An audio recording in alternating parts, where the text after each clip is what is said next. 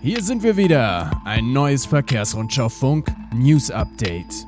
Es ist Dienstag, der 19. Mai und das sind die wichtigsten Meldungen aus Transport, Spedition und Logistik. Corona-Ausbruch bei DPD, Lage der Transportbranche laut BAG weiter schwierig und Lob und Kritik an Mautbefreiung von Erdgas-Lkw. Corona-Ausbruch bei DPD. In einem DPD-Depot in Hückelhofen im Kreis Heinsberg haben sich 82 Mitarbeiter mit dem Coronavirus infiziert. Der Betrieb ist vorübergehend geschlossen. Alle 400 Mitarbeiter wurden Ende vergangener Woche in zweiwöchige Quarantäne geschickt. Der Paketzusteller will nun herausfinden, wie sich trotz Schutzmaßnahmen so viele Mitarbeiter infizieren konnten. Bereits vor dem Ausbruch galten bei DPD Abstandsregeln und Maskenpflicht. Man werde an allen Standorten in Deutschland die Schutzmaßnahmen erhöhen, kündigte DPD an. So sollten etwa häufig benutzte Handscanner für Pakete noch öfter desinfiziert werden. Der Kreis Heinsberg will nun möglichst schnell die Kontakte der Infizierten nachverfolgen. Auch enge Kontaktpersonen wurden in Quarantäne geschickt. Dazu zählten allerdings nicht diejenigen, die von DPD ein Paket erhalten haben, betonte der Heinsberger Landrat Stefan Pusch. Alle positiv getesteten DPD-Mitarbeiter hatten demnach bislang milde Verläufe. Lage der Transportbranche laut BAG weiter schwierig. Die Transportdienstleister leiden weiterhin unter einer schwachen Nachfrage, heißt es im neuesten Wochenbericht des Bundesamts für Güterverkehr BAG, der sich auf die Woche bis zum 14. Mai bezieht. Viele befragten Unternehmen bewerten demnach ihre Auftragslage trotz der schrittweisen Lockerungen der Corona-Maßnahmen weiterhin als schlecht. Neu ist zudem, dass nun auch von geringen Transportvolumina im Baugewerbe berichtet wird. Die größte Herausforderung sei die aktuelle Preisentwicklung. Angesichts des hohen Laderaumüberhangs rechnen die Unternehmen auch mittelfristig nicht mit einem Anstieg der Tagesfrachtraten. Zudem wird von einem steigenden Druck seitens der Auftraggeber vor allem aus der Automobil- und Maschinenbauindustrie berichtet, die Abschläge einfordern. Lob und Kritik an Mautbefreiung von Erdgas-Lkw.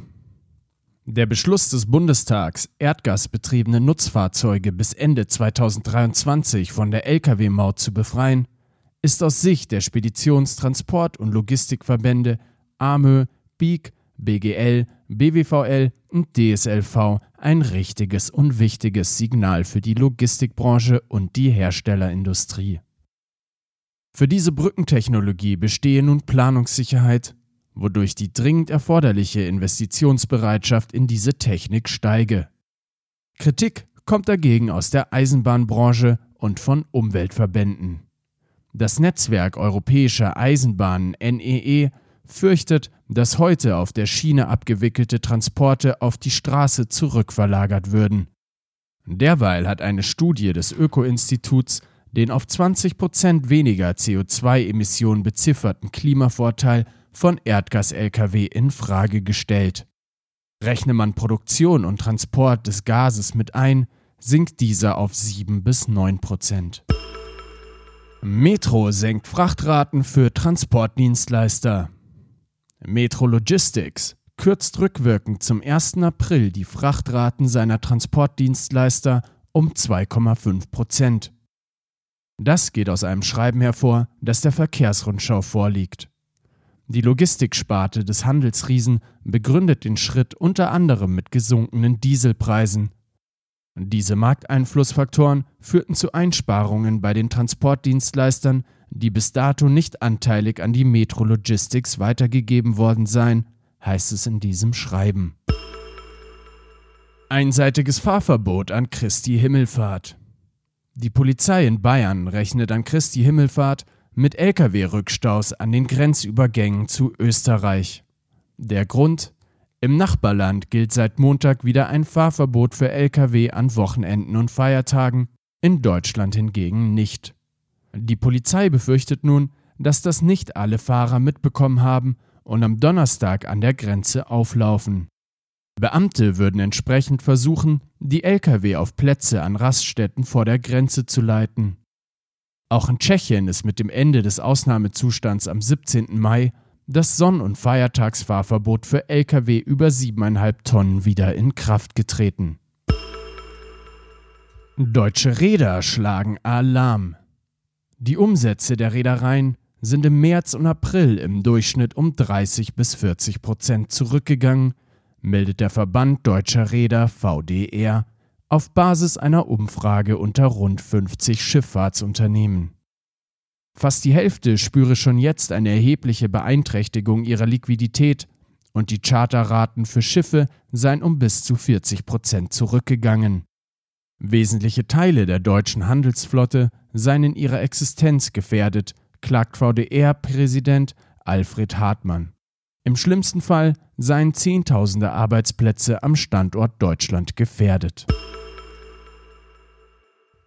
Flughafen Leipzig-Halle mit Cargo Plus im April. Allgemein gesehen haben es Flughäfen in der Corona-Zeit schwer. Nicht jedoch der Flughafen Leipzig-Halle. Wie die Mitteldeutschen Flughafen AG meldet, erhöhte sich der Frachtumschlag im April gegenüber dem Vorjahresmonat um 7% auf rund 107.671 Tonnen. Grund für das Wachstum sei insbesondere das hohe Aufkommen von Sendungen beim Home Carrier DHL. Hinzu kamen zusätzliche Charterflüge etwa von Aeroflot und Vietnam Airlines. Das war's für heute. Vielen Dank fürs Zuhören. Redaktion für diese Ausgabe führte Mareike Haus. Redaktionsschluss war 17 Uhr. Am Donnerstag hören Sie mich im Interview mit Jan Burgdorf, Test- und Technikredakteur des Trucker Magazins und der Verkehrsrundschau. Thema: Die neuen Volvos. Kaum hat MAN seinen neuen Lastwagen präsentiert, zündet Volvo Trucks die nächste Stufe. Abonnieren Sie diesen Podcast und verpassen Sie keine Folge. Mein Name ist Michael Pilzweger und ich wünsche Ihnen was.